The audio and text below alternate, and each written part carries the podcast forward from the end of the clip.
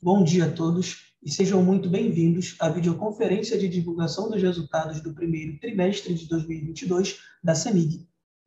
Informamos que esta videoconferência está sendo gravada e será disponibilizada no site de RI da companhia, onde se encontra disponível a respectiva apresentação. Destaco que, para quem precisar de tradução simultânea, temos essa ferramenta disponível no ícone do Globo, escrito Interpretation, localizado no centro inferior da tela. Ao selecioná-lo, escolha seu idioma de preferência, português ou inglês. Para aqueles ouvindo a videoconferência em inglês, há a opção de silenciar o áudio original em português, clicando em Mute Original Áudio. Neste momento, gostaria de passar a palavra para Carolina Sena, Superintendente de Relações com Investidores. Carolina, pode prosseguir, por favor. Bom dia a todos. Meu nome é Carolina Sena, Superintendente de Relações com Investidores da CEMIG. Iniciamos a transmissão da divulgação dos resultados financeiros referentes ao primeiro trimestre de 2022, que conta com a presença de Reinaldo Passanese Filho, diretor-presidente, Dimas Costa, diretor de comercialização, Eduardo Soares, diretor de regulação e jurídico, Leonardo George de Magalhães, diretor de Finanças e Relações com Investidores, Marco da Camina Ancona Lopes Soligo, diretor de Participações, Marnei Tadeu Antunes, diretor de Distribuição, e Tadeu Carneiro da Silva, diretor de Geração e Transmissão. Para as considerações iniciais, passamos a palavra para nosso diretor-presidente, Reinaldo Passanese Filho. Muito bom dia, Bom dia a todos e a todas. É com muito prazer que a gente está trazendo para vocês aí mais um resultado trimestral, resultados excelentes no mês que a CEMIG completa 70 anos de existência. 70 anos de existência de uma empresa que efetivamente é, cresceu e é um dos grandes símbolos do setor elétrico nacional né, empresa que começou com Juscelino Kubitschek, é, há 70 anos atrás, em uma carta, na verdade, há 71 anos. É, a CEMIG foi criada um ano depois dessa, dessa carta e a CEMIG é, sem dúvida, parte é, é, inexorável da história do setor elétrico brasileiro. É, construiu usinas símbolos, né? temos aí é, uma área de distribuição que é um exemplo, uma área de transmissão, uma engenharia que está espalhada por todos os cantos do país, né, funcionários da CEMIG que estão hoje na CEMIG, que se aposentaram na CEMIG, que são exemplo. Então, a primeira coisa que eu queria, obviamente, era é, agradecer e parabenizar cada um daqueles que foi responsável por essa história tão genial, que é a história da CEMIG, e que a gente tem muito orgulho de estar podendo fazer parte e seguir em frente.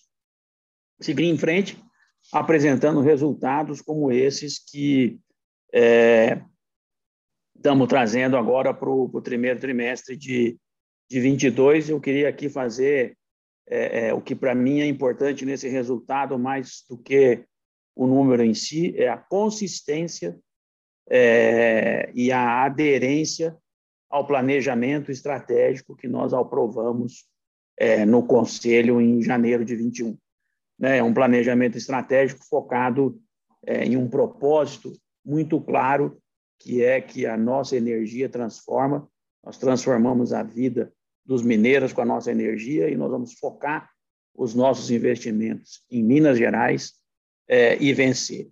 E para isso a gente primeiro precisa ser extremamente eficiente, eficiente do ponto de vista técnico e eficiente do ponto de vista econômico é o que nós temos conseguido trazer, e acho que os senhores são testemunhas da melhora dos resultados de, de eficiência.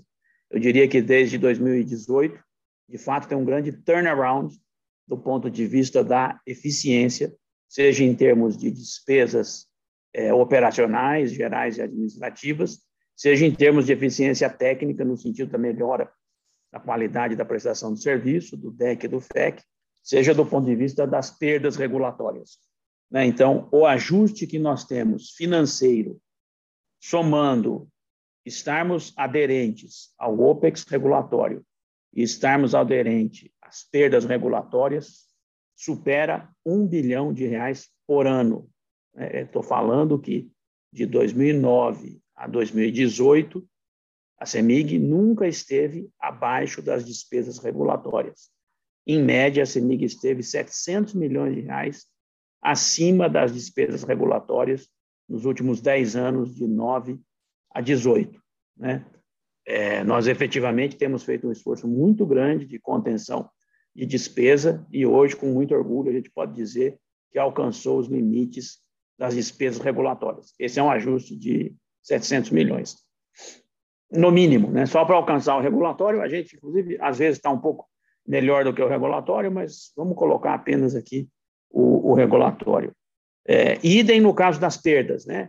Nós temos um ajuste aí superior a 1% é, em termos de índice, né, de 11, 12,5 para 11,5, que é um ajuste extremamente expressivo, que vale, de novo, várias centenas de milhões de reais, então por isso que a gente soma um bilhão de reais, é, no mínimo, de ajuste entre o que é o alcance da meta de perdas regulatórias e o que é o alcance da meta de despesas regulatórias. Então, no global, é, com isso, nós estamos dentro dos limites do EBITDA regulatório da distribuição é, pela primeira vez na história da companhia. É um ajuste de turnaround expressivo sobre o que foram os últimos 10 anos, contados aí de 2009 a 2018. Acho que esse é um grande foco e é exatamente essa geração de caixa adicional que permite a gente enfrentar é, um plano muito ambicioso de investimento, investimento é, em Minas. Eu estou falando mais para a distribuição, mas a gente também está dentro das despesas operacionais regulatórias na transmissão e também temos tido resultados em termos de melhoria de performance técnica, né, aumentando a geração em eólica, aumentando a geração é, na, nas áreas que nos permitem aí além da energia firme, gerando receita adicional por um aumento é, na eficiência operacional das nossas usinas hidráulicas e das nossas usinas eólicas, sobretudo aqui estou falando aquelas que é, nos permitem gerar é, maiores receitas. Então, aqui tem sim um esforço grande de turnaround, seja de recuperar receita, seja de é, diminuir é, despesas, e é o que eu falei, acima de um ajuste acima de um bilhão de reais por ano, vocês façam a conta aí, o valor presente que, que é isso, com upsides né, de temas é, em negociação, que são públicos, que nós temos é, sempre comentado, em relação a é, pós-emprego, que são temas é, importantes para a companhia e que são importantes o seu devido equacionamento para a sustentabilidade de longo prazo. Esse é o pilar um, ser é, eficiente. O pilar dois é investir no core business é, em Minas Gerais. Também aqui é uma mudança muito grande em relação à estratégia anterior, que era uma estratégia de diversificação para investimentos em participações societárias minoritárias, a maior parte fora de Minas Gerais, né, sem controle da CEMIG, e hoje os investimentos da CEMIG são investimentos é, no nosso core business, em distribuição, em geração e transmissão, em Minas, totalmente sob o controle da CEMIG. Então, são 22,5 bilhões de reais nos próximos cinco anos, né, de 2001 a 2025. Esse é um processo que está em tração. A gente efetivamente vê um volume muito maior de contratações, né? renegociamos muitos contratos com é, os fornecedores, a gente está, em termos de investimento, já mais de o dobro do investimento histórico de 2009 a 2018, né? que realmente foi um investimento muito aquém, aquém, inclusive, é, da depreciação, com planos de é, é, seguir crescendo, né? e temos aí as nossas é, é grandes, os nossos grandes desafios, que é o mais energia, que é crescer 50% o número de subestações, que é o, é, o Minas Trifásico, que é converter 30 mil quilômetros de rede rural monofásica em rede trifásica, que é o Minas LED, que é trazer iluminação pública é, é, para as prefeituras, que é o Cliente Mais, que é digitalizar o atendimento ao cliente e trazer a melhor qualidade na prestação do serviço, que é um investimento de um giga e meio é, em geração, aqui também mudando a nossa estratégia, que foi uma estratégia muito forte de comprar energia de terceiros, para que agora nós temos uma comercializadora que é líder de mercado, é, que é um exemplo aí de, de um business novo que gerou, é, que traz muito resultado para a empresa, é, e que hoje nós queremos aproveitar essa capacidade que ela tem de acesso ao cliente e ter é, produção própria. Então, é, esses são os programas que são os programas mais importantes, e a viabilização de um giga e meio em geração, é voltar a crescer é, em leilões em Minas de transmissão, é fortalecer reforços e melhorias, e é fazer esse programa muito ambicioso de 14,5 bilhões de reais em distribuição, é, muito além, né, da, muito acima da depreciação, para de fato garantir o melhor atendimento ao, ao nosso cliente. Tudo isso 100% CEMIG dentro do nosso negócio principal. Aqui inclui também um bilhão de investimento em Gasmig, um bilhão de investimento é, em, em CEMIG sim. Né? Então, é, esse é o segundo pilar. A gente também vai ver aí na apresentação a retomada é, dos investimentos, a nossa ambição e a atração que nós estamos conseguindo ganhar, a despeito dos desafios que existem, sobretudo aí na cadeia de suprimentos, mas nós seguramente seremos é, bem-sucedidos. E esse ano de 2022, como é o último ano é, pré-revisão tarifária, claro que é muito importante a devida aceleração. Então, é eficiência, investimento no core business é, em Minas Gerais, desinvestimento de ativos não estratégicos, sobretudo aqueles é, fora de Minas. Né? Concluímos a alienação da Light o ano passado, agora né, fizemos o closing é, da venda da Renova, imagino aí faz uns 10 dias, né, por aí, é, que também eliminou um grande risco que a companhia tinha, que era o risco da eventual não conclusão é, da, da Renova e do eventual fracasso aí na, na recuperação judicial. Efetivamente concluímos é, por um valor de 60 milhões, mais um earnout, mais um crédito tributário. Né? Então, assim, são valores positivos e que reforçam o caixa junto com o aumento da eficiência, para que a gente possa dar conta desse programa tão ambicioso de é, investimento. Então, aqui estão os três grandes pilares, né? Eficiência, investimento em minas, desinvestimento em ativos não estratégicos. Continuaremos, né? Continuaremos esse processo de desinvestimento em ativos não estratégicos, sobretudo os fora de minas. É, e é, uma visão de futuro, é, de sustentabilidade e de inovação. Né? De fato, em sustentabilidade, nossos índices aí de é, é descarbonização são muito positivos nos últimos anos. Fechamos a térmica de Garapé, né? nós estamos com é, somos né, Dow Jones Sustainability Index desde a origem, é, agora não vou me lembrar, mas acho que há mais de 15 anos nós estamos no índice Dow Jones de Sustainability. É, acabamos de aprovar com o Conselho de Administração o compromisso é, de net zero até é, 2040. É, então, assim, nos 70 anos da CEMIG, trazer modernidade, trazer compromisso com as grandes tendências é, de modernização é, para um mundo mais limpo.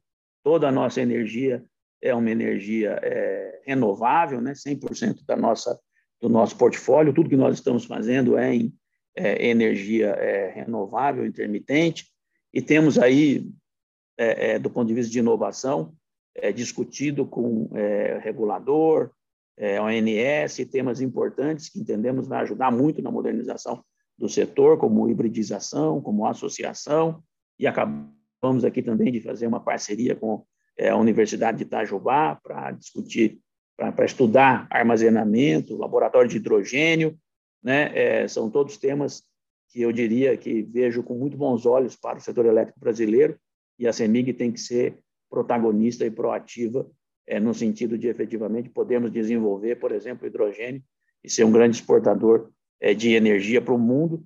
É, e, por fim, estamos né, nesse mundo de futuro muito preparados para esse momento de liberalização do mercado, dada é, a nossa é, presença muito forte, já histórica, na área de comercialização de energia. Então, eu queria repassar aqui muito rapidamente para mim o que são aí 70 anos da, é, da CEMIG, parabenizar todos que fazem parte dessa história, fizeram ou fazem parte dessa história, dizer que estamos comprometidos a poder seguir gerando mais resultado, como vocês têm visto aí, EBITDA recorde, lucro líquido recorde, é, qualidade de serviço é, também nos seus melhores patamares históricos, resultados é, históricos em termos de é, primeira vez na história que estamos com EBITDA regulatório, despesa regulatória, perda regulatória, seriedade, é, visão de negócio em tudo que nós é, fazemos, conclusão da alienação de participações em ativos não estratégicos,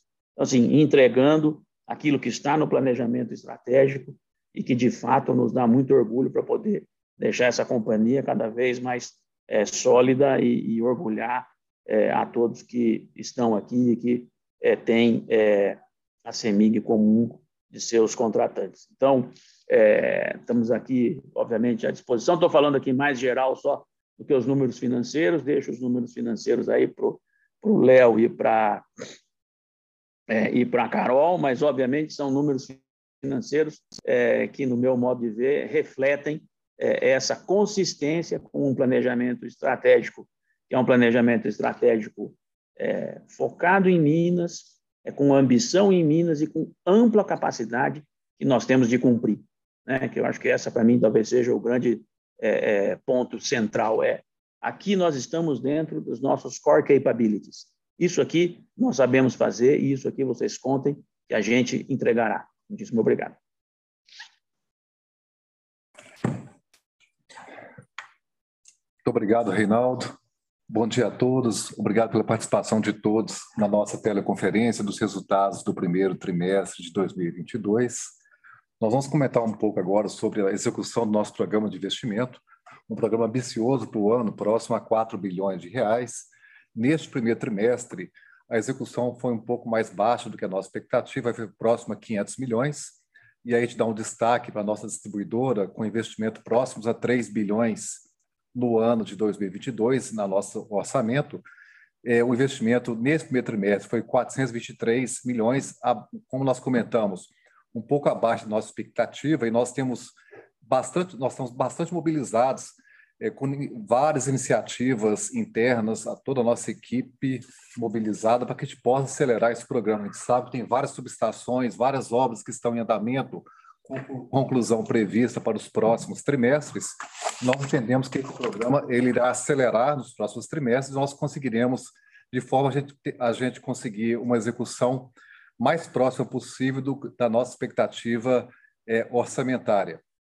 Nós estamos bastante otimistas com o resultado, com, a, com, com esses investimentos que nós estamos fazendo esse ano. O Reinaldo já comentou, são investimentos que vão entrar na base de remuneração de 2023, e essa revisão tarifária para nós, nós estamos otimistas, considerando esses investimentos que estamos fazendo. Ano passado já conseguimos investir 1 bilhão e 600, já era um número bastante superior à nossa média histórica, e para esse ano realmente estamos com um programa ambicioso. E esses investimentos entrando na base de remuneração em 2023, e adicionado a isso, o ajuste do nosso mercado, considerando que toda a perda que nós tivemos de GD durante esse ciclo tarifário, próximo a 5%, que a Carolina vai mostrar nos slides mais à frente, também vai ser recomposta na revisão tarifária.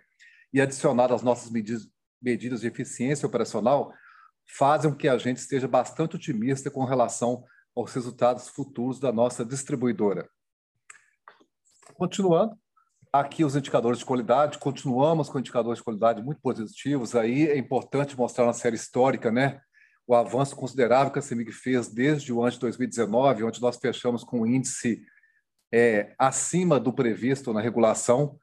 E a partir daí a companhia conseguiu fazer um turnaround realmente muito significativo e conseguimos nesse trimestre mais uma vez uma escala é, de melhoria é, constante e crescente das, da qualidade do atendimento aos nossos clientes, com o melhor deck da companhia fechando aqui em 9,26, se aproximando aqui de, do, do limite de 9 horas é, é, na comparação com o indicador regulatório mais próximo a 10 horas, ou seja, a companhia vem conseguindo de forma constante na distribuição não só melhores resultados financeiros, mas também uma melhor qualidade operacional, que também pode ser demonstrada no próximo slide, onde nós comentamos um pouco a respeito da inadimplência.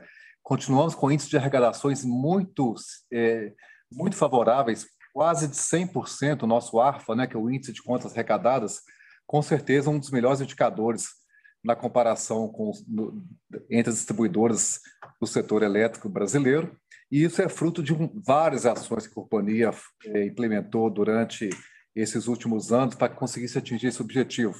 Aqui nesse slide nós colocamos algumas dessas iniciativas que envolvem um acompanhamento diário, é, novos instrumentos de cobrança, é, maior número de cortes realizados, que também reduzem a inadimplência, e também ampliação dos nossos canais de arrecadação. Um outro indicador que chama muita atenção, que a gente gostaria de compartilhar, é o percentual de arrecadação via canais digitais, onde nós saímos de um índice de próximo a 35% em 2020 do total nosso de arrecadação.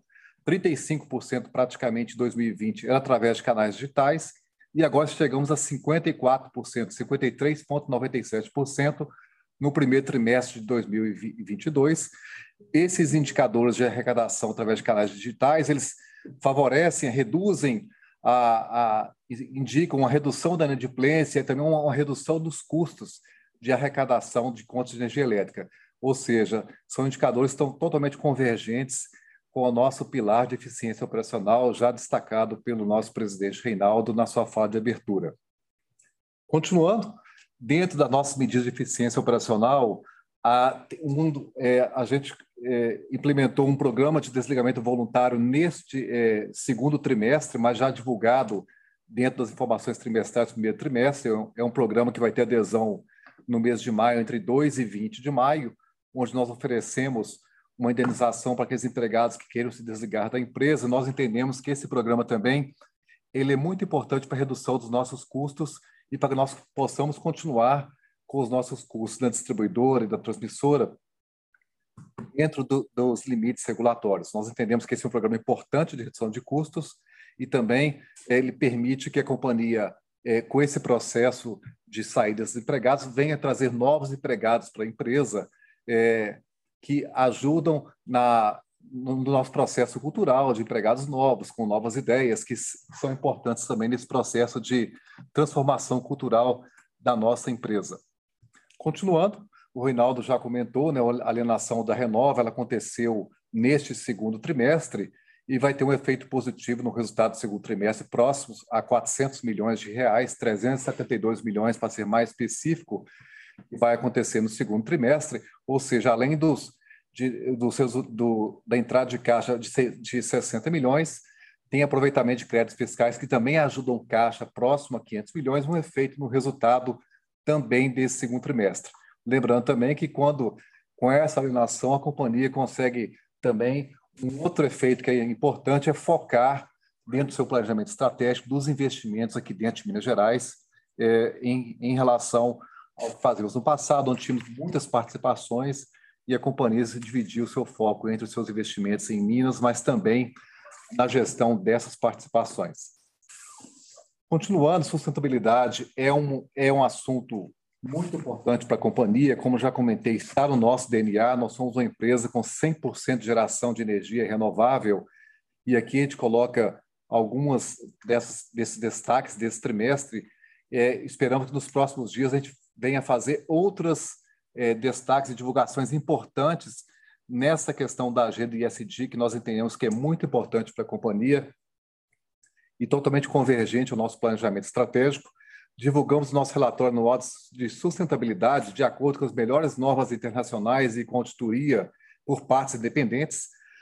É, adquirimos muita energia, a, nossa energia praticamente é de contratada, a maior parte dela de fontes renováveis, a gente lembra o leilão que a companhia fez alguns anos atrás de aquisição de 1,2 é, gigas de energia renovável e a gente vende esses RECs, né, esses, a gente tem certificados é, é, de energia renovável onde são é, alienados no mercado, quer dizer, eles têm valor essa energia que a CEMIG contrata de fontes sustentáveis E é, embaixo gente destaca o programa Recupera Minas. Né? Nós sabemos que esse primeiro, o primeiro trimestre de 2021 foi um primeiro trimestre de muita chuva no estado, né? com efeitos sobre a, a sociedade mineira e a companhia participou desse processo é, auxiliando as famílias mineiras, realizando negociações com os clientes atingidos pela tempestades, doação de geladeiras, e isso vem se, fim, se juntar a toda a ajuda que a CEMIG fez dentro é, durante o período da pandemia, né, onde a CEMIG ela madrinhou aproximadamente mais de 400 municípios dentro do estado de Minas Gerais, a CEMIG contribuindo com a sociedade mineira dentro da sua agenda ESG, dentro nós, nós entendemos como responsabilidade social da empresa com a sociedade é, onde ela realiza as suas operações. Continuando, nós vamos falar um pouco agora sobre a análise dos resultados é, desse trimestre. A gente vai passar a palavra para a Carolina para ela poder comentar um pouco. A gente só destaca que, mais uma vez, a companhia apresentou resultados consistentes desde 2020. A cada trimestre, né, a gente destaca isso, a companhia vem apresentando resultados consistentes, sempre crescentes, é, sempre acima até da expectativa do mercado, e, nós, e esse foi mais um trimestre de resultados que nós temos como muito positivos. E passando a palavra para a Carolina agora, poder detalhar um pouco mais esses resultados. É, bom dia a todos, obrigado, Leonardo. É, vamos dar sequência aqui, apresentar o resultado do primeiro trimestre de 2022, e a gente gostaria de destacar mais uma vez né, a, o resultado vindo da atividade de comercialização. É, a CMI, como é, maior comercializadora do país, vem mais uma vez trazendo resultados é, robustos dessa atividade, né? Nós chegamos aí no grupo somando, né? Lembrando que parte dessa atividade já migrou para a CEMIG-H, então, consolidando aí a parte que ainda remanesce na CEMIG GT com H, nós chegamos a um EBIT de 262 milhões no primeiro trimestre. Gostaríamos de destacar, reforçando o que já foi comentado né, pelo Leonardo, a importância do PDVP né, de 2022, como uma, gerando maior eficiência operacional na redução de custos, trazendo novos, novos empregados aí, né, é, dentro da corporação através de concurso, é, e também dá destaque no consolidado, a equivalência patrimonial, que a gente teve um crescimento de 55,9%, destacando aí um ganho de 184 milhões.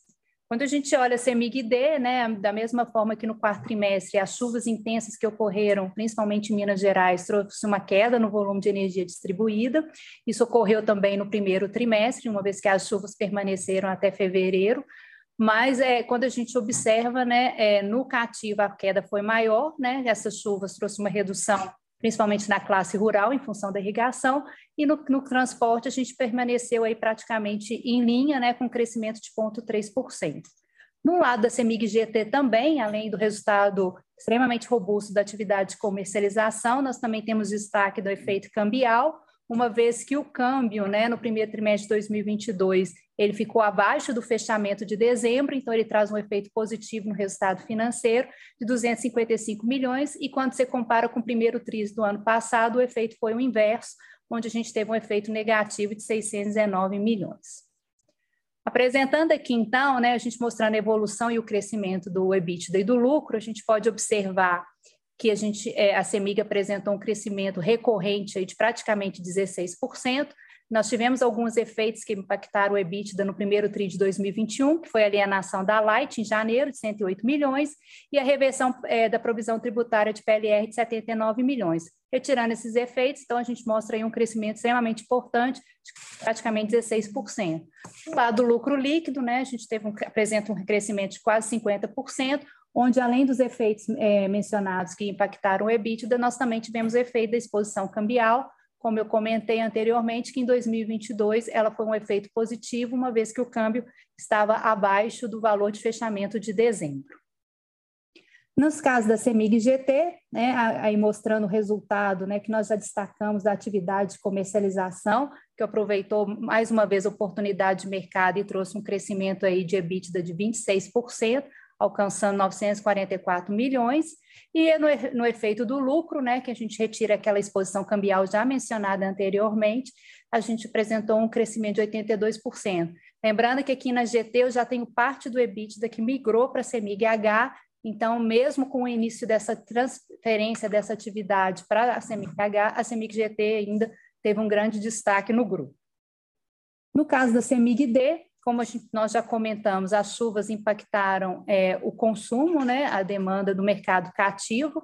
Então, nós tivemos aí, tirando o efeito não recorrente da provisão tributária que nós já comentamos, a gente apresentou um EBITDA, uma redução muito pequena de 1,7%. E quando a gente tira o efeito não recorrente, a gente mostra aí que, não, apesar da, né, das chuvas intensas, a, a companhia apresentou um crescimento de 10,6% seu lucro líquido recorrente, chegando em 376 milhões no primeiro trimestre de 2022.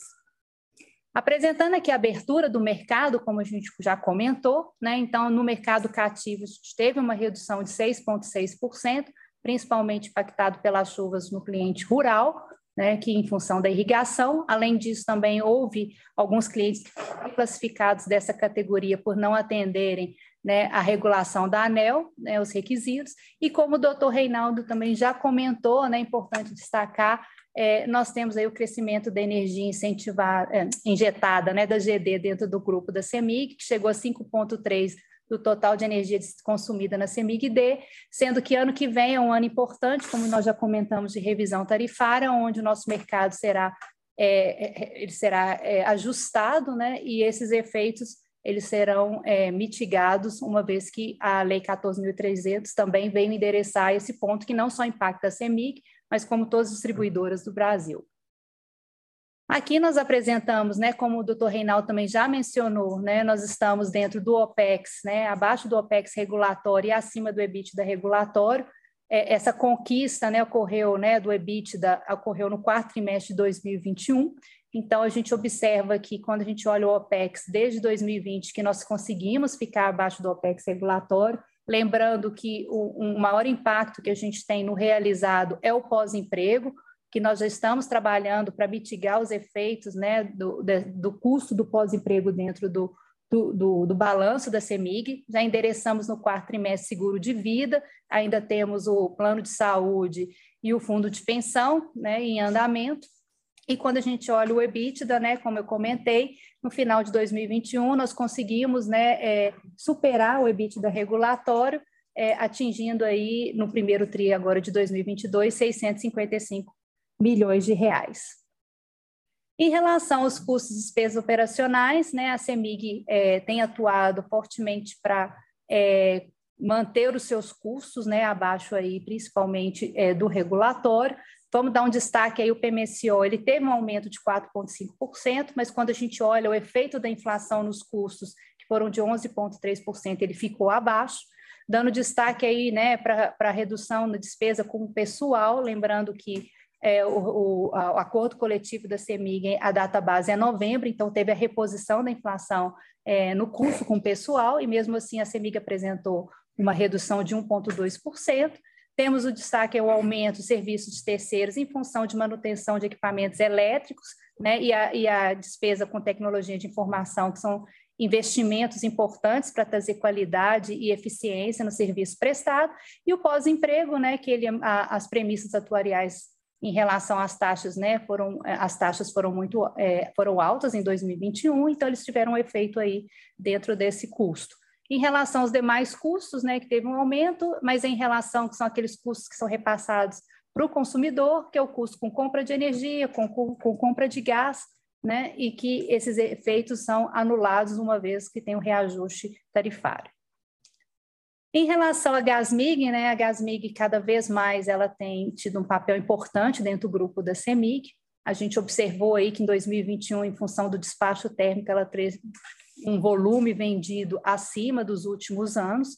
No primeiro trimestre, né, apesar do despacho térmico já ter sido um pouco reduzido, ela ainda apresentou um crescimento importante de EBITDA de praticamente 11%, e quando a gente olha o lucro líquido de 20%, atingindo aí 2,9 milhões de metros cúbicos negociados por dia, dando destaque aí principalmente para o seu cliente industrial.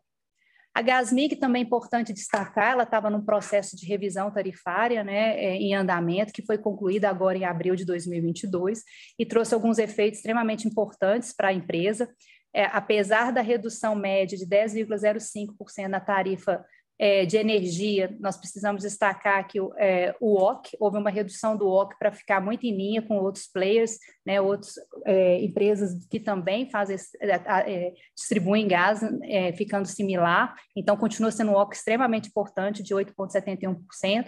O EBITDA regulatório para 2022 de 620 milhões, é, com, essa, com essa revisão tarifária, dando destaque, né, a Gasmic renovou antecipadamente a sua concessão por mais 30 anos, aí, que vai até 2053, e houve um pagamento de uma bonificação de outorga, essa bonificação de outorga foi incorporada à sua base de remuneração, então a base de remuneração líquida da Gasmig após a revisão chegou em 3 bilhões 488 milhões e dando destaque que todo o custo de PMSO foi integralmente reconhecido pelo regulador, um item muito importante para a empresa e, e, que vai trazer maiores retornos. Lembrando que, como já foi mencionado, a Gasmig tem um potencial enorme de crescimento no estado de Minas Gerais, uma vez que o estado é, é muito carente ainda de gás, principalmente no seu interior.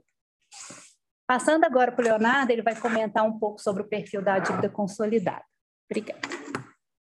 A alavancagem da companhia, a companhia continua apresentando uma alavancagem muito confortável, próxima a uma vez seu EBITDA. A gente vê que neste trimestre o custo da dívida ele teve um crescimento já, é, fruto do aumento da taxa de juros e também da inflação. Essa é uma questão conjuntural, né, que as empresas brasileiras vão estar passando em 2022 e possivelmente até 2023, quando a curva de juros começar a cair, mas é uma questão que a gente entende que é, é um cenário, tem a ver com, com, as, com o cenário econômico, nas premissas macroeconômicas né, que as empresas brasileiras estão passando. Mas, de qualquer forma, a companhia tem um perfil de dívida hoje bastante adequado, bastante confortável. Temos lá em 2024 vencimentos dos nossos eurobonds de um bilhão de, de reais, no qual a companhia, nós já comentamos em outras apresentações, está bastante atenta sobre a, a nossa possibilidade de fazer uma redução dessa, desse muro lá em 2024, através ou de algum instrumento, ou seja, de recompra dos bondes, algum outro tipo de travamento de dólar que permita a companhia é, ficar é, sem qualquer risco de exposição cambial com relação a esse vencimento de 2024. A companhia agora está esperando o melhor momento que ela entender como que gera mais valor para os nossos acionistas, vai poder fazer esse movimento, reduzindo esses, esse vencimento concentrado em 2024. Continuando, tivemos um fluxo de caixa é, bastante robusto no trimestre, próximo a 2 bilhões, que foi suficiente. Nós tivemos custos maiores com compra de energia, então tivemos uma, aproximadamente 1 bilhão de reais de CVA, ou seja, de custo com compra de energia que não estava na nossa tarifa que vai ser, que vai ser incorporada nos próximos reajustes tarifários, e esse caixa gerado foi suficiente para que a companhia pudesse fazer jus a esse maior custo com compra de energia e também pagamento de empréstimo e financiamento de 830 milhões líquidos nesse trimestre também, além da atividade de investimento da companhia, fechando o trimestre com caixa confortável de 2,5 bilhões. Bom, essas são basicamente as informações relacionadas ao trimestre. A gente sempre gosta de fechar com esse slide onde mostra os compromissos assumidos da CEMIG com o mercado, com os nossos acionistas, e esses resultados que a companhia vem demonstrando, como nós comentamos, trimestre após trimestre, resultados consistentes, eles são frutos dessas várias ações que a companhia vem cumprindo, né? que tem a ver não só com resultados financeiros positivos, mas também a melhoria na qualidade operacional da, da companhia, do, do grupo CEMIG. Então, aqui, entre os objetivos cumpridos, a gente vê vários objetivos relacionados às questões de qualidade no atendimento aos nossos clientes, de eficiência operacional, de liability management dos bondes, né? É, a questão do desinvestimento, desinvestimento é, em Renova e também em Light, que nós fizemos em 2021, e também fortalecimento do programa de investimentos da CEMIG-D. Parcialmente cumprido, porque estão em andamento, né? é o desinvestimento em outros ativos não estratégicos que a companhia tem, a restauração dos planos de benefício pós-emprego, que nós estamos, neste momento, em discussão com as entidades representativas dos empregados e aposentados sobre essa questão. A gente entende que vai gerar muito valor para a companhia. Nós entendemos que a gente tem a possibilidade de chegar numa convergência de entendimento sobre esse assunto também. E o nosso processo de transformação digital, onde a companhia tem investido bastante neste ano de 2022, nosso processo de transformação digital, que já vem apresentando resultados muito positivos. Como a gente destaca, a gente já, já comentou, até o percentual de, é, de, de arrecadação via canais digitais, que superou 50% neste ano de 2022, na comparação com pouco mais de 30% do que era lá em 2020. É fruto também desses investimentos que a companhia tem feito.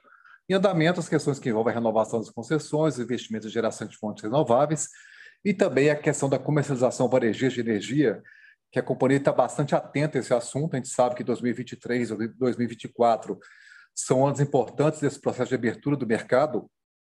E do mesmo jeito que a companhia tem um histórico de sucesso no atendimento, quando começou a abertura de, de, do mercado é, no atendimento ao consumidor livre, neste momento também nós entendemos que essa é uma oportunidade da companhia, que nós estamos preparados para atender a esse mercado também.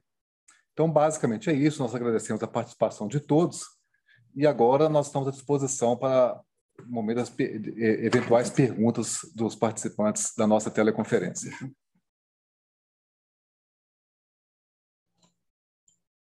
Agora daremos início à sessão de perguntas e respostas.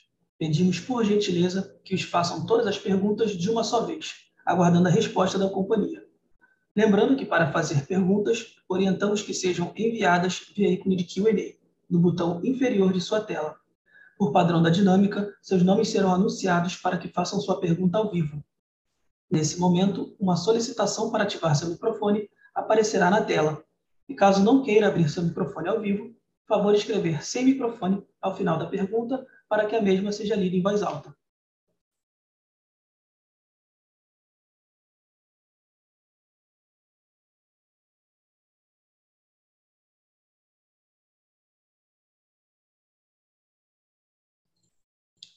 A nossa primeira pergunta é da Natália, analista Cellside XP Investimentos. Natália, habilitaremos seu áudio para que você possa prosseguir. Pode prosseguir, Natália. Bom dia, pessoal. Primeiramente, parabéns pelos resultados.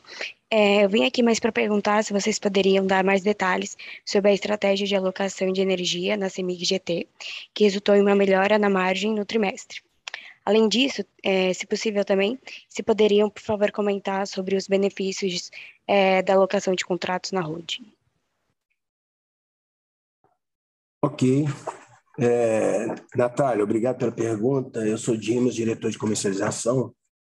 É, bom, em relação à sua pergunta, tem uma, uma série de. O, esse resultado do trimestre, nós temos uma série. Eu vou, eu vou tentar te responder as duas perguntas numa só. Depois, se estiver ok. É, primeira questão: nós fizemos uma transferência, estamos num processo de transferência de energia da GT para a holding, principalmente e somente também né, as energias compradas de terceiro. Hoje, energia de terceiro, elas perfazem aí dois terços do nosso portfólio. Em função daquela, daquela histórico já da perda das usinas, então, para nós mantermos o mercado, nós optamos por comprar energia de terceiro, num primeiro momento em, em, em curto e médio prazo, e agora recente, de 18 para cá, de longo prazo.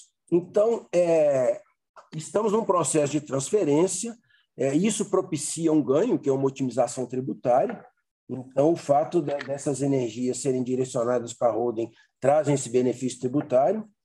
É, e associado a isso, a gente nós tivemos aí no em relação de 22 a 21, nós tivemos um incremento de vendas aí da ordem de 20% é, em montante comercializado.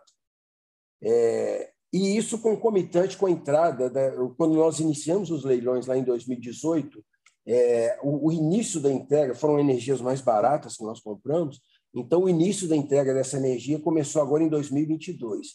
Então nós tivemos um incremento de venda é, num preço de mercado satisfatório, é, concomitante com essa entrada, esse início de entrada dessas energias que nós compramos nos leilões. Tivemos também, é, no fim de, em meados de dezembro, é, nós fizemos uma venda da ordem de perto de 300 megawatt médio e, e, por, e da ordem de 200 reais, quando o mercado ainda acreditava que a energia ia ficar cara, nós acreditamos que ele ia cair muito. É, nós temos uma estrutura e uma parte de, de, de, de, análise de hidrometeorologia aí, sinalizava aí um, um ano bom como foi, né, de, de, de chuva, então, nós fizemos uma venda aí perto de 300 mega, da ordem de 200 reais, versus um PLD que nós temos aí quase que da, da ordem do mínimo aí durante o trimestre. Então, isso também propiciou um ganho muito grande. E associado a isso tudo, nós ainda tivemos, é, como é virada do ano, e a maioria dos nossos contratos é, é, muda o, o, o, aniversário né, de reajuste é, é, no fim de dezembro, então nós temos aí hoje ainda um percentual de da ordem de 18% dos nossos contratos corrigidos pelo IGPM. E nós estamos acompanhando aí o IGPM, ele está bem acima do IPCA, então esses 18% aí contribuíram sobremaneira aí também para essa melhoria dos resultados. É, eu não sei se eu consegui responder tudo que você perguntou. Conseguiu sim, muito obrigada. Ok, continuando, a próxima pergunta é do Francisco, analista Cellside PBI. Francisco, habilitaremos seu áudio para que você possa prosseguir. Pode prosseguir, Francisco, por favor.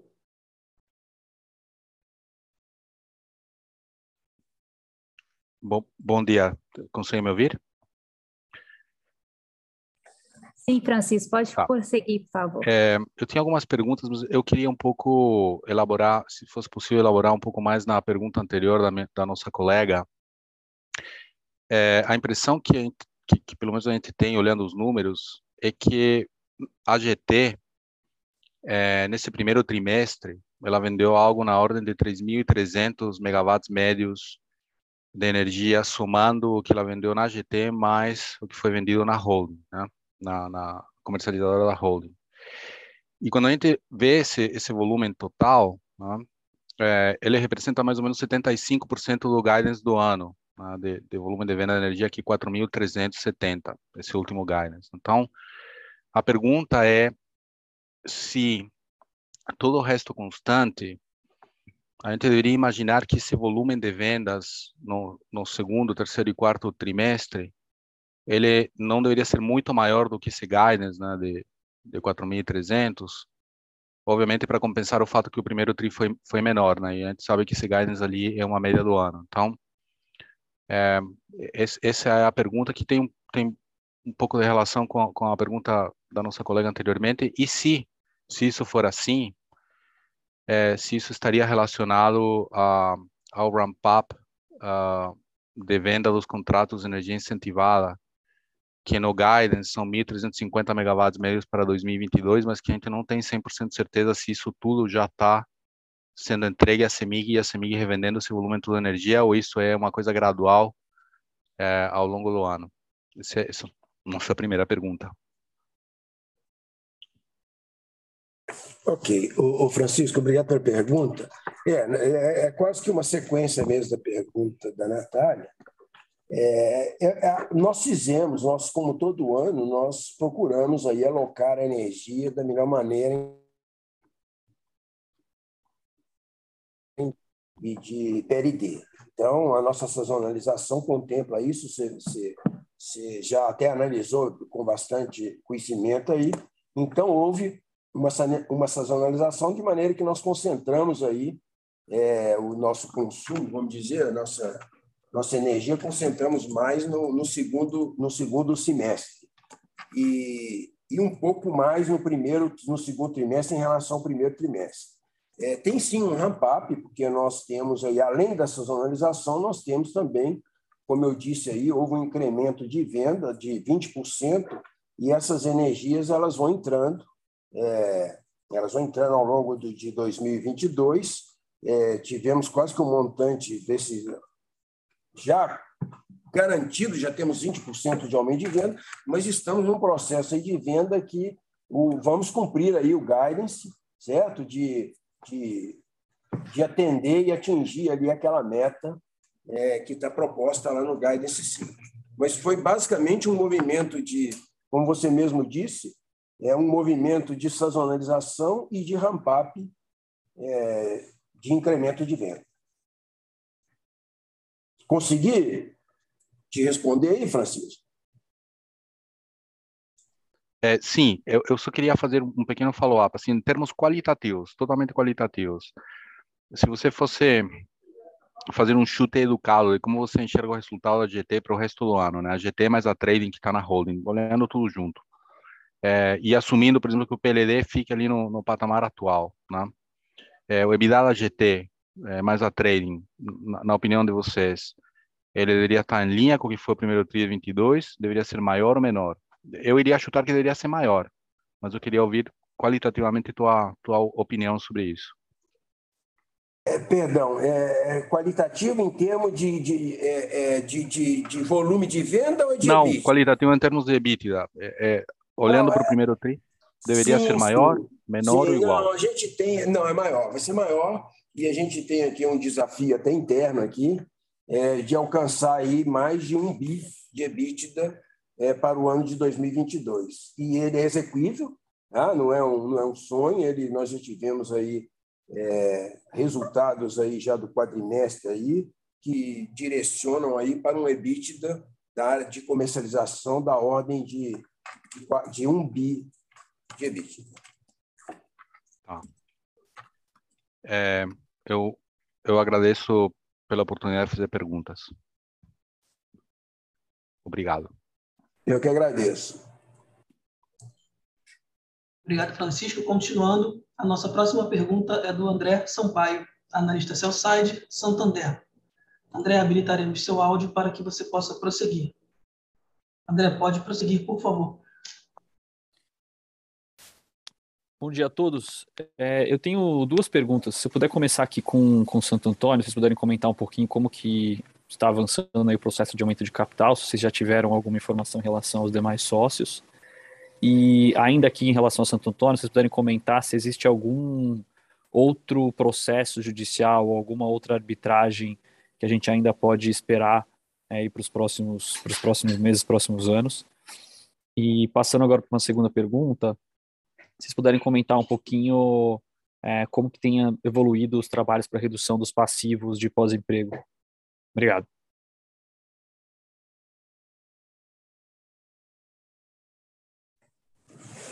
Olá, André Sampaio. Meu nome é Marco da Camino Econômico Soligo, sou o diretor de participações da companhia. Com relação a Santo Antônio, nós já divulgamos que nós não temos interesse no aporte capital. É, falando pela CEMIG, nós não vamos fazer é, qualquer aporte de capital em Santo Antônio. Em relação aos demais sócios, nós não temos, é, não vamos comentar. Em relação à arbitragem, é, do meu melhor conhecimento, eh, nós não temos nenhuma nova arbitragem para entrar nos próximos anos. Só, só situando, é, esse é o meu 11 dia aqui na companhia, então eu não ouvi falar nada sobre arbit outras arbitragens aqui relacionadas a Santo Antônio.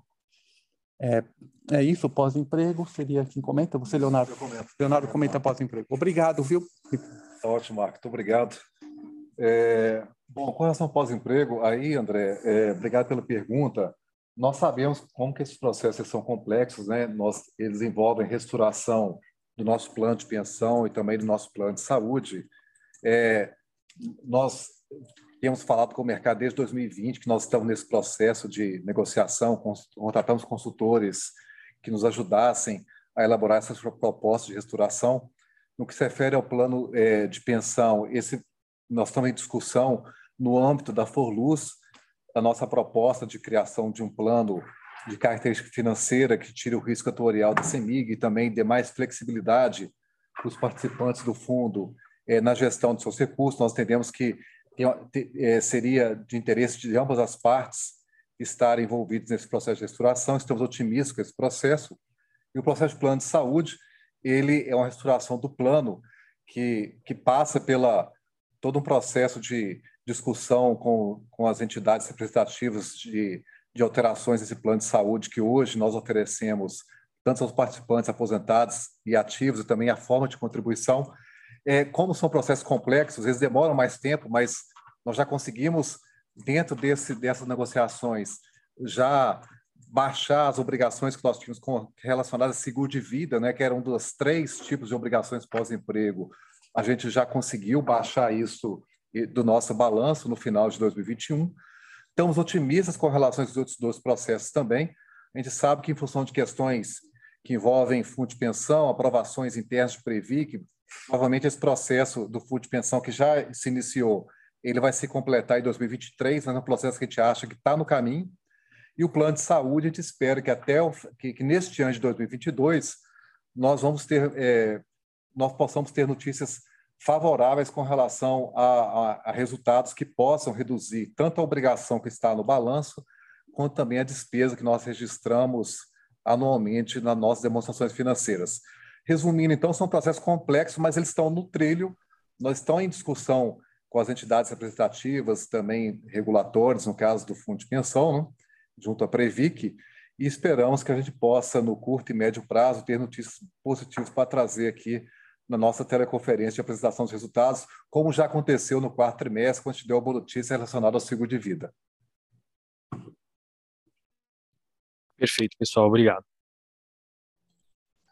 Ok, continuando. A próxima pergunta é do Daniel, analista sell-side do Banco Safra. Daniel, habilitaremos seu áudio para que você possa prosseguir. Pode prosseguir, Daniel, por favor. Oi, Paulo. É, bo bom dia. É, queria pedir para vocês comentarem, por favor, da, do anúncio da suspensão do guidance de CAPEX é, e queria entender também é, como é que fica a perspectiva para a revisão tarifária do ano que vem, se essa é, suspensão desse guidance ele afeta de alguma forma né, a perspectiva de base de ativos é, para a revisão do ano que vem. É, e uma segunda pergunta, se eu puder, por favor, se vocês é, puderem comentar sobre o processo de desinvestimento é, da participação de vocês na Taesa, como que está isso, qual é a cabeça? Obrigado. E Daniel, muito obrigado pela pergunta.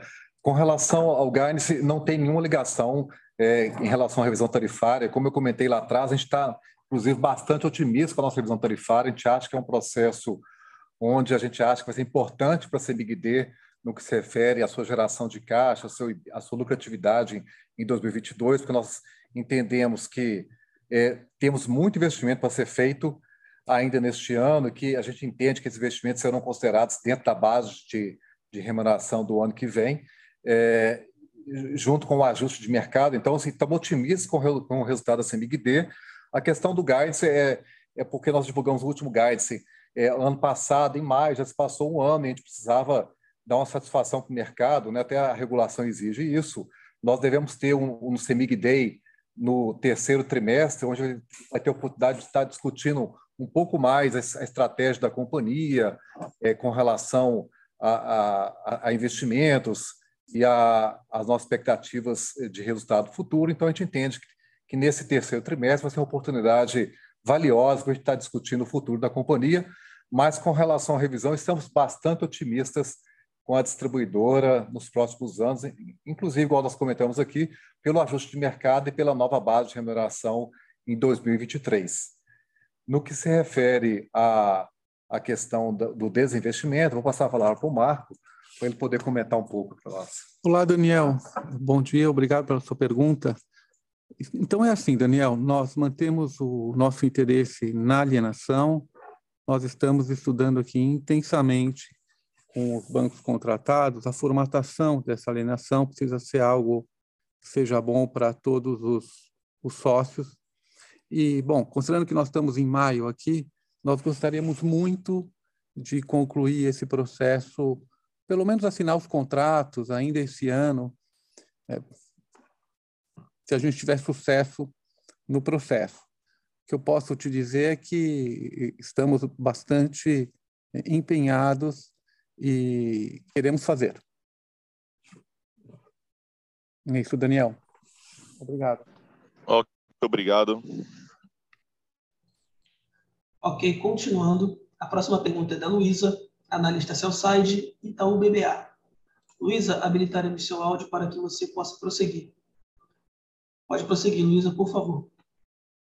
Oi, pessoal, conseguem me ouvir? É, não, é, é, é mais um follow-up na, na, pergunta do, do Daniel. É, acho que parte da pergunta já foi respondida. Eu queria entender se essa suspensão do guidance né, para os próximos anos, é, se isso estaria mais relacionado né, às restrições da, na, na cadeia global de suprimentos, que impactaria né, eventualmente o desenvolvimento de projetos renováveis é, que vocês já têm PPAs assinados. Queria saber se essa foi a, a motivação principal. É, Luísa, é, muito obrigado pela pergunta. Apenas para deixar claro, a suspensão do guidance não está relacionada a nenhuma espécie de é, redução na expectativa da companhia com relação aos resultados futuros. Igual eu comentei, tem a ver basicamente com, é, já se passou um ano do, do, último guidance e como o nosso próximo é, CEMIG Day deve acontecer no terceiro trimestre, nós entendemos que deveríamos dar satisfação com o mercado, melhor suspender esse guidance, considerando que já se passou um ano de, em relação à última divulgação mas não tem nenhuma frustração. Nós entendemos que o planejamento estratégico da companhia está sendo executado, está no trilho. Nós estamos bastante otimistas com o resultado da companhia nos seus diversos negócios. Não existe nenhuma relação relacionada à frustração de resultados futuros, expectativa, é, redução na expectativa de resultados futuros da companhia. Ok, muito obrigada. Eu vou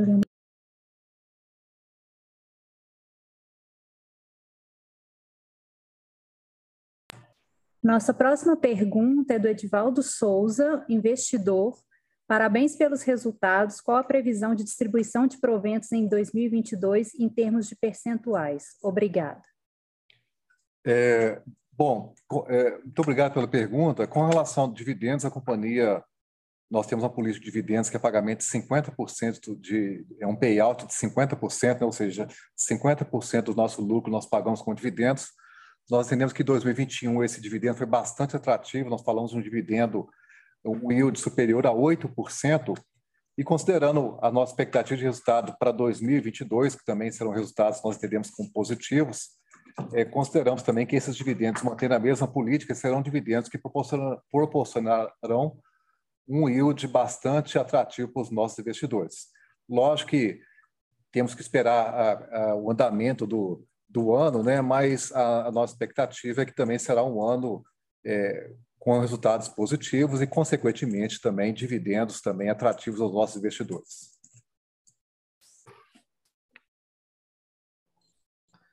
Ok, continuando.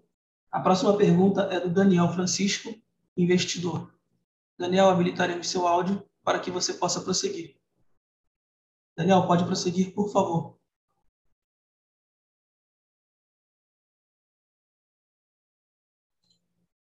Daniel, pode prosseguir, por favor. Bom dia. Estão me ouvindo? Sim, pode prosseguir, por favor. É, bom dia, parabéns, é, parabéns pelos resultados, bom dia a, a todas as pessoas. É, eu teria, na verdade, seria duas questões, basicamente.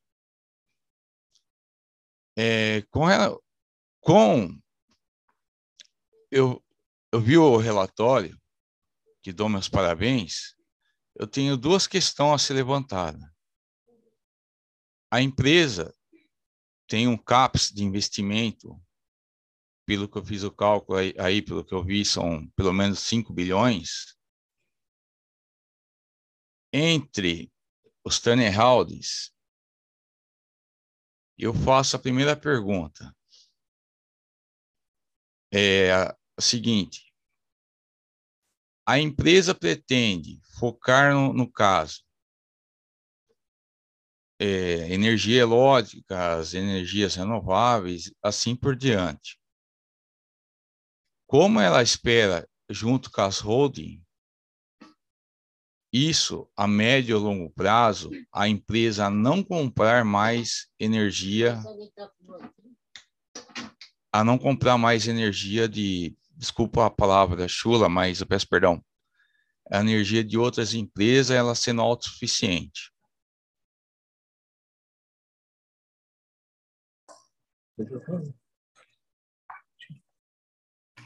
Ok. É, Obrigado pela pergunta. É, que é o Edivaldo, né? Edivaldo. É, é, o seguinte, nós compramos energia aí no passado, por questão aí de, de, de covenant, então a gente estava impedido de, de investir, então a opção para nós mantermos o nosso mercado foi de fazer essas compras aí de, de longo prazo, de maneira a, a preencher o nosso portfólio aí. Mas uma vez que nós já temos é, capacidade de investimento, é, a nossa tendência agora é, é ir reduzindo a, a, compra de energia de terceiro, como pode ser até claro, aí agora no, nós vamos, estamos promovendo um leilão em junho, é, no qual nós estamos comprando aí pipelines, pipelines de energia de, de para geração de energia solar e eólica. Então, associado com alguma um percentual de energia que podemos ou não comprar de, de terceiros. Então, a ideia agora é, é, é um, é partir para a geração própria. É, estamos já investindo em, em, em, pipelines nossos e também comprando pipelines, como você pode ver aí nesse leilão que vai ocorrer em junho. Então, essa é a tendência é, visto que agora nós temos capacidade de investimento. Atendi sua, sua pergunta? Sim, só posso fazer, nessa pergunta, posso fazer uma, é, mais uma pergunta nessa? Que pois não. Eu peço perdão da minha intromissão. É a seguinte, a, eu, eu até que se a empresa baixasse, por exemplo, para os múltiplos, para os mínimos 25%, eu não veria algo, algo errado. Já que a, a empresa pretende participar desses leilão e investir também em outras áreas da, da cidade de Minas, como foi já mencionado pela diretoria, por exemplo, prefeituras e etc., é, a empresa pretende na é, participar de leilão, por exemplo, no caso de transição de energia, e nesse impacto, desembolso de caixa, não seria nesse caso, não, que aí os senhores que sabem os valores dos bilhões a, a ser pago, não, não, seria melhor nesse caso dar uma redução de caixa para dar fôlego para a empresa, no caso, diminuir os dividendos, para a empresa poder ter mais fôlego para ela também ela poder participar?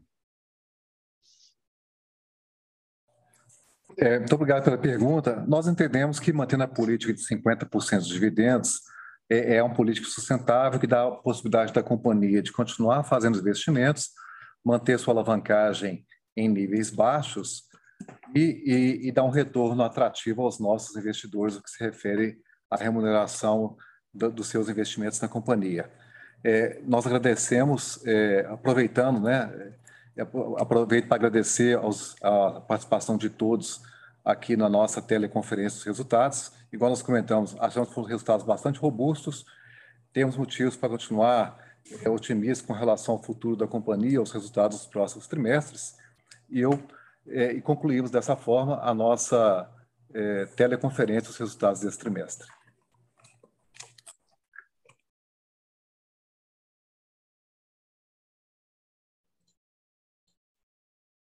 A videoconferência de resultados referentes ao primeiro trimestre de 2022 da CEMIG está encerrada. O Departamento de Relações com Investidores está à disposição para responder as demais dúvidas e questões. Muito obrigado aos participantes e tenham um bom dia.